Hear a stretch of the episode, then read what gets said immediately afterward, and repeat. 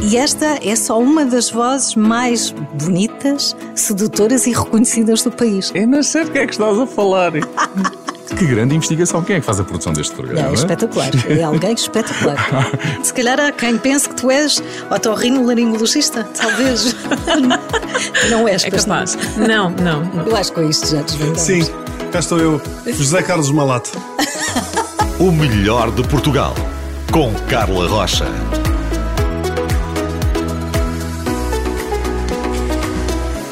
Está aí o melhor de Portugal e neste episódio trazemos alguém muito criativo, organizado, com um cérebro pautado ao ritmo das maiores obras já realizadas.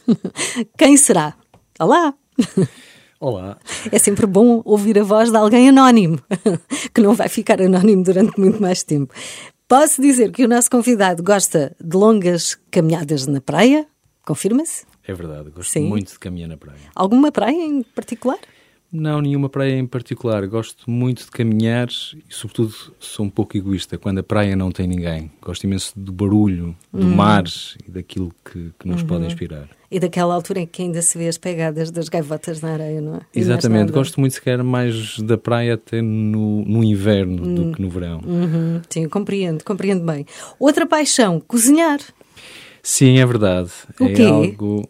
Gosto de cozinhar um pouco de tudo, mais se calhar até aquilo que são os pratos tradicionais portugueses, que é uma forma de me desligar completamente do trabalho e estar focado naquilo que eu estou a cozinhar e mesmo antes de- desse, do processo de estar a cozinhar, o facto de eu pensar numa receita, Uhum. o facto de tentar encontrar os produtos indicados, ir Há um ao ritual, mercado. há um ritual, então. Exatamente, todo esse ritual gosto imenso. Hum, então, andar na praia, cozinhar.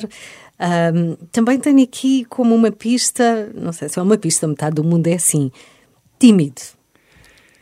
Sim, sou um pouco tímido, sou um pouco tímido, digamos, gosto de, de estar no meu espaço, embora tento fazer sempre a distinção, digamos que essa timidez não perturbe o trabalho que eu desenvolvo e às vezes o cargo que eu ocupo, Sim, que, que- sim. que a timidez não permite que isso aconteça. Portanto, tento distinguir, mas tento levar a minha vida de uma forma discreta. É, ainda não dissemos qual é o trabalho que executa, qual é a função, mas sim, ah, a timidez não, não impede de liderar, de programar, de acompanhar processos e equipas do princípio ao fim.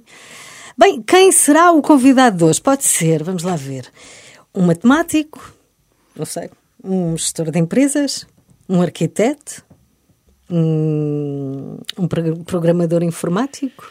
Sim, algumas desse, da, da, da atividade que eu desenvolvo tem muitas dessas componentes de, de liderança, tem a componente da, da programação, não programação informática, mas é uma atividade que tem muitas facetas e muitas vertentes e é bastante abrangente. E exige muito foco. Exige muito foco, digamos, em, em diferentes eh, fases do trabalho, um foco muito mais numa certa fase de investigação daquilo que nós podemos fazer, depois um foco muito grande no processo de concretização e o trabalho que é necessário fazer eh, com as pessoas, digamos, uma parte do trabalho que eu, que eu, que eu desenvolvo, não querendo desvendar muito, digamos, eu tenho que fazer o meu trabalho para obter o resultado final em conjunto com o trabalho de outras pessoas e que não consigo esse trabalho fazendo Sem- sozinho. Pois, essa pista dá para tudo. Exatamente, Não dá, é? dá para tudo. Mas no meu caso, se compararmos com outras atividades na área em que eu trabalho, é um caso realmente muito especial. Um, pelo que nós chamamos este de Portugal episódio, é sempre aquele revelar, momento em que o maestro. converso com pessoas que O se é que achas? destacam na nossa Eu acho que sociedade, sim, nas acho mais que variadas áreas. É um Já vamos saber quem é que está aqui a conhecer ou no descobrir ainda, melhor, ainda de uma forma mais profunda pessoas que tão bem conhece. Bem, demos o nome de O Maestro a este episódio. Tenho, eh, se recuperar aqui algumas pistas, é alguém que é organizado, é metódico, tímido, gosta de caminhar na praia, gosta de acompanhar as equipas do início ao fim de um processo. Que processo é esse? Ou que processos? Porque não é só uma coisa, não é? Que acontece. Quem é que temos aqui? Vamos lá revelar. Eu sou o Cesário Costa, digamos, eh, e como é que eu me posso identificar? Eu, em primeiro lugar, acho que sou músico. Sim. digamos, porque a minha formação, digamos, é bastante alargada. Eu estudei primeiro piano, fiz o curso, terei o curso superior de piano, depois fiz direção de orquestra e fiz também um doutoramento em musicologia histórica recentemente e a minha atividade é muito diversificada, desde o trabalho específico que eu faço como maestro, uhum. dirigindo diferentes orquestras, digamos, e esse trabalho que faço como maestro e também diretor artístico de, dessas orquestras, também como programador, atualmente no, no Centro Cultural de Belém, e programador também dos concertos promenado no, no, no Coliseu do Porto. E, portanto, é uma atividade... muito variado. Muito variada. Não há rotina. Não há rotina e é algo que me agrada imenso. Sim. Sim, agrada-me imenso porque, digamos, naturalmente qualquer uma dessas funções me deixaria preenchido. Agora, eu gosto muito de trabalhar em equipa e gosto muito de trabalhar com diferentes pessoas. E tenho, infelizmente, a possibilidade de desenvolver diferentes projetos em diferentes locais do país, em que trabalho sempre com equipas diferentes. Uhum. E isso, para mim, é muito enriquecedor. Voltando aqui às origens, estudaste em Paris, depois foste para a Alemanha, completaste, tenho que dizer isto, com a nota máxima, a licenciatura e o mestrado em direção da orquestra. Como é que foi a experiência? Em França, na Alemanha, viver, uh, estávamos que anos 80 e 90, não é? Como é que foi viver anos 80 e 90 fora de Portugal? Não, para mim foi, foi muito marcante. Em primeiro lugar, eh, digamos, eu cheguei a, a Paris em 1987, eu tinha 17 anos, e chegar a uma cidade como Paris com 17 anos Ui. É marcante, não só do ponto de vista daquilo que é aquilo que eu ia estudar, o instrumento, mas sobretudo a possibilidade que eu tive de contactar com uma, um meio artístico tão rico, uhum. não só do ponto de vista musical, mas aquilo que eu poderia ver do ponto de vista de exposições, visitar museus, toda essa atividade, para mim foi muito enriquecedora.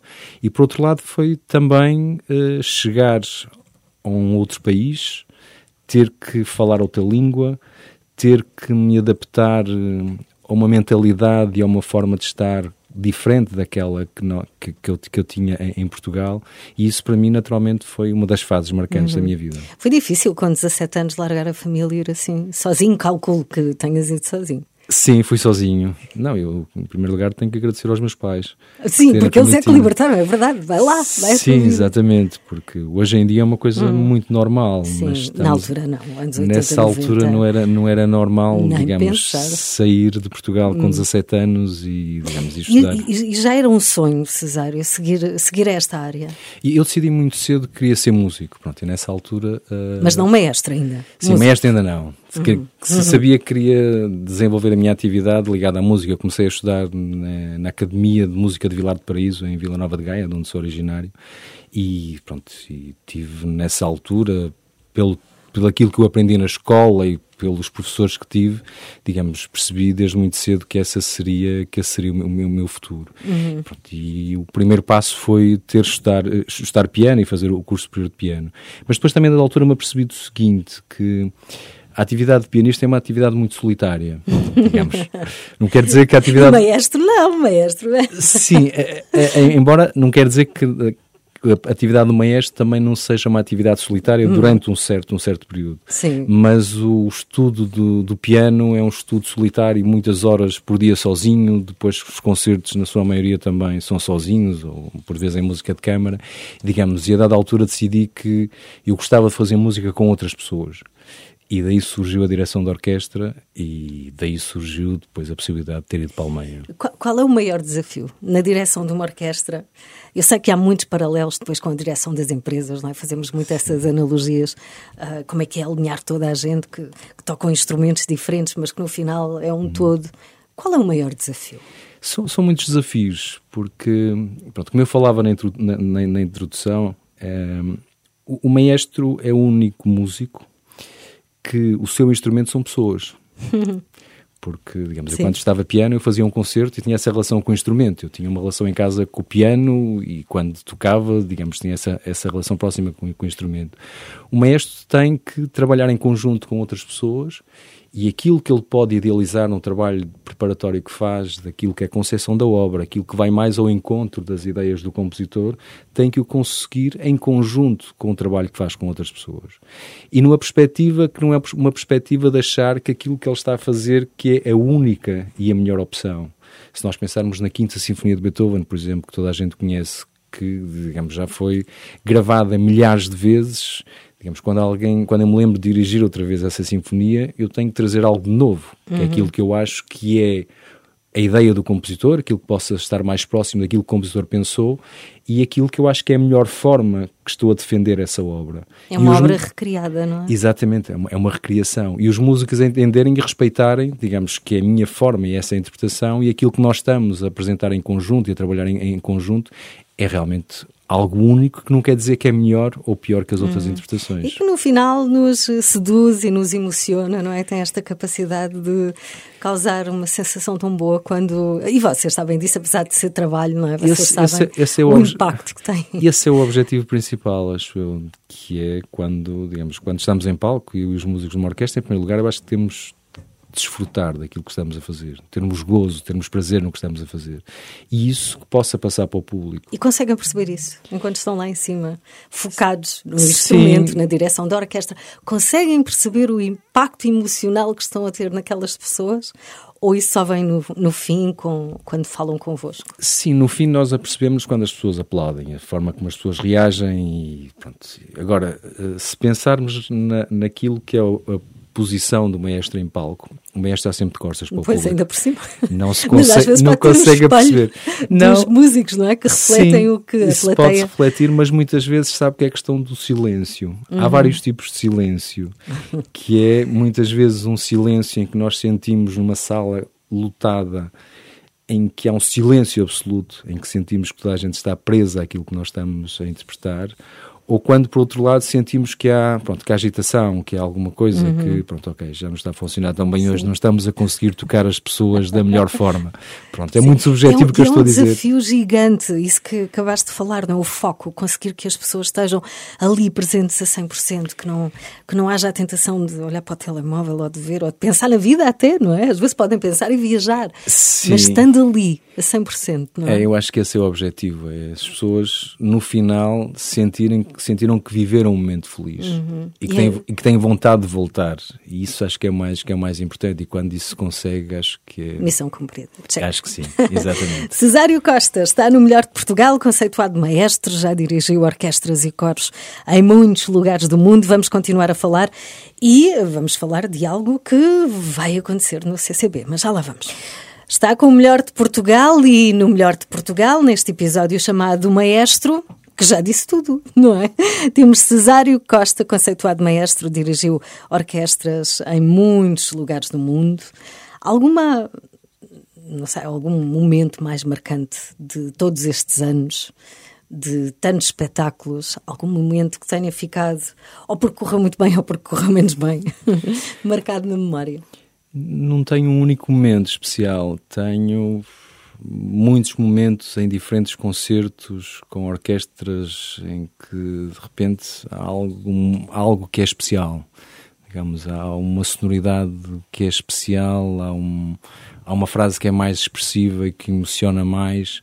E digamos, e são todos esses pequenos momentos que eu guardo. Não tenho um único que eu consiga dizer este foi um momento, não. São, Uhum. São muitos, muitos, muitos é momentos, é felizmente. somatório, ainda bem. A última criação, a, a tua última criação, está prestes a subir ao palco do grande auditório do CCB. É algo absolutamente inesperado, porque mistura pintura, música e a vida, todos os dias, não é? Sim, exatamente. Isto é, é algo que nós, eh, digamos, designamos, e vou passar a explicar, como ópera, teatro exposição. E este espetáculo chama-se Exposição Temporária, uma pintura de Chagall e a flauta mágica de Mozart. E como é que surgiu? Surgiu, em primeiro lugar, da, da nova realidade que é o CCB, que é a existência de um, digamos, de um, de um centro de exposições, um Museu de Arte Contemporânea, e eh, o, o centro de espetáculos. Portanto, e a ideia aqui foi tentar estabelecer uma ligação entre o centro de espetáculos e o centro de exposições. E o ponto de partida foi a existência de um pano de cena de Chagall, um pano de cena que Chagall pintou em 1967 para uma produção da flauta mágica no, no Met, em, em Nova York. E foi pintado, digamos, este é um dos panos de cena que, que foi utilizado nessa produção da, da, da flauta mágica. E depois, a partir daí, foi tentar encontrar um modelo que pudesse ligar tudo isto. E, portanto, naturalmente teremos o pano de cena do, do, do, do Chagall, estamos a falar de um pano que tem 24 metros por 14, digamos, uhum, é algo é de uma dimensão grandioso. que preenche completamente o grande auditório, o palco grande, grande auditório do CCB. Iremos apresentar a Flauta Mágica, não na sua totalidade, mas iremos apresentar excertos da, da, da Flauta Mágica com os personagens mais importantes. E depois tentamos ligar tudo isto convidando o Gonçalo M. Tavares para escrever um texto, e daí o teatro, para poder, digamos, estabelecer esta ligação entre a música, entre a pintura, entre o Chagall, digamos, e através também da introdução do texto de uma, de uma nova personagem, que ele chama uma figura do, do Miguel Loureiro. E depois termina, digamos, com a possibilidade do público ir ao palco CCB e tal como se estivesse numa exposição, daí uma exposição temporária, e ver de perto o pano, o pano de cena. Uhum. E, portanto, pensamos que é uma experiência única uhum. para quem gosta, digamos, Sim. do Chagall, para quem gosta de Mozart, para quem gosta de Gonçalo M. Tavares, para quem Sim, gosta é diferente, não é? Mas é um cocktail. Como é que estas ideias surgem? É, primeiro tens os elementos e, e compões a história, ou é algo que acordas um dia e já sei, vou misturar, introduzir o pano de cena. Em primeiro lugar, há, há, há um trabalho muito grande de, de investigação, uhum. digamos, de tentar perceber, sim. investigar sobre o Chagall, digamos, naturalmente a flauta mágica é algo que, que eu já conheço, digamos, uhum, faz parte da, da, da, minha formação. E depois é um processo criativo que eu gosto que seja muito discutido, neste caso. Com a equipa, não é? Sim, com, com a, equipa, equipa, neste caso com o João Paulo Buquieri, o, uhum. encenador numa primeira fase, em que quando, quando convidei perceber como é que nós poderíamos, digamos, ligar tu, tudo isto, depois também com o convite ao mestre Jean-Marc Belfin, que irá dirigir a Orquestra de Câmara Portuguesa. Pronto, e sobretudo é, é uma experiência única, é diferente de, hum. daquilo que o público foi ouvir nas duas récitas que foram apresentadas do Fidel e de Beethoven. Aqui é realmente algo que nós queremos levar quem gosta de arte, quem gosta de música, quem gosta de teatro que possa estar presente e esse público se cruzar no grande auditório do CCB no dia 25 de fevereiro às 17 horas. É isso mesmo, vai ser então no domingo, dia 25 um convite, uh, deixa aqui um convite, de certa forma já deixaste, já ficámos aqui com vontade de ir. Exposição temporária, uma pintura de Chagall e a flauta mágica de Mozart. Porque é que este espetáculo é imperdível, numa frase? É imperdível porque, em primeiro lugar, não sei quando é que será próxima vez que este pano de okay. cenas estará em exposição. Este é o primeiro aspecto. Porque é, sim, e é depois, bom, é bom a seguir é porque reúne realmente um conjunto de, de, de, propostas que estão agrupadas que às vezes nós nunca pensaríamos que poderiam estar juntas no Sim, mesmo espetáculo. E, e funcionar tão bem. Uhum. Cesário Costa está no melhor de Portugal. O Maestro é o nome deste episódio do Melhor de Portugal. Comigo está Cesário Costa, conceituado maestro, já andou pelo mundo a dirigir orquestras em muitos lugares do mundo incríveis. E agora uh, falamos aqui do trabalho que tem desenvolvido no CCB e não só. O, o mundo é o palco, não é, Cesário? Sim, é verdade. É, é a possibilidade do, do trabalho que o mestre desenvolve é, digamos, desenvolver a sua atividade um pouco por todo o lado com a vantagem também não só de fazer música, mas também de contactar com diferentes formas de pensar, com diferentes formas de fazer música, isso é muito, muito importante e muito enriquecedor. A última pergunta que costumo fazer no Melhor de Portugal é sempre esta: é planos para o futuro? A, a minha atividade é muito diversificada, portanto tenho bastantes uhum. planos para, para, para, o futuro. Pronto, em primeiro lugar tenho algo que é um bocadinho mais imediato na área da musicologia, que é, digamos, a minha tese vai ser editada em livro, digamos. a tese de doutoramento. doutoramento sim, sim, sim. Fiz um trabalho de investigação sobre o maestro de Pedro Freitas Branco e a interpretação da música de Ravel. Pronto, é uma edição que vai ser em Portugal e também vai ter uma edição francesa. Pronto, isto está, está, está-me a ocupar, digamos, bastante, bastante tempo. Depois de todo o trabalho que eu desenvolvo no, no CCB, digamos, na, na programação, que é um trabalho que me está a dar muito gozo, digamos, de desenvolver e é algo que obriga que haja sempre um, uma preocupação constante com aquilo que está a acontecer e aquilo que nós possamos fazer no futuro. Há um projeto também que estou a desenvolver há uns anos esta parte com a Orquestra Municipal de Sintra, Dom Fernando II, digamos que é uma orquestra que tem desenvolvido este, a sua atividade ao longo destes últimos anos, digamos, com uma programação regular e com a recuperação também do repertório de compositores portugueses, muitos deles ligados, li, ligados a Sintra. Um, e destacaria só um dos projetos que vou desenvolver em, em, breve, que é um projeto que para mim tem muito significado, que é integrado nos 50 anos de 25 de Abril, e irá ser apresentado na, na Mairie de Paris, na, na Câmara de Paris, uh, um concerto que irei dirigir com o Orquestre de Cologne, em que naquele espaço iremos uh, interpretar as músicas mais emblemáticas ligadas ao 25 de Abril. Uau, Uau isso promete. Sim, para mim tem um significado especial, digamos, voltar a Paris, Sim. digamos, onde estive, uh, sobretudo pensarmos que Paris é uma cidade, julgo que é a, cidade, a segunda cidade com mais portugueses. Uhum, sim, vai e, estar e apresentar, e apresentar, digamos, na Câmara de Paris, digamos, aquilo que é o repertório que para nós foi muito importante há 50 uhum, anos. Sim, digamos, e esse é um dos momentos, dos projetos de futuro que para mim tem um significado Tinhas muito especial. dois anos no 25 de Abril? Uh, dois anos? Tinha quatro anos. Quatro anos? Quatro anos, sim. Então, não nasceste em 1970? Eu, nasci em 70. Uh, claro, 4 anos, sim. estava claro. Esta matemática, claro. 70 para 74, 4. Exato. Obrigada, Cesário. Foi um gosto enorme uh, ter-te aqui. Muito, muitas felicidades e que continues com estes projetos. E nós estamos aqui para ver e ouvir a magnitude do teu trabalho. Muito Obrigada. Obrigado.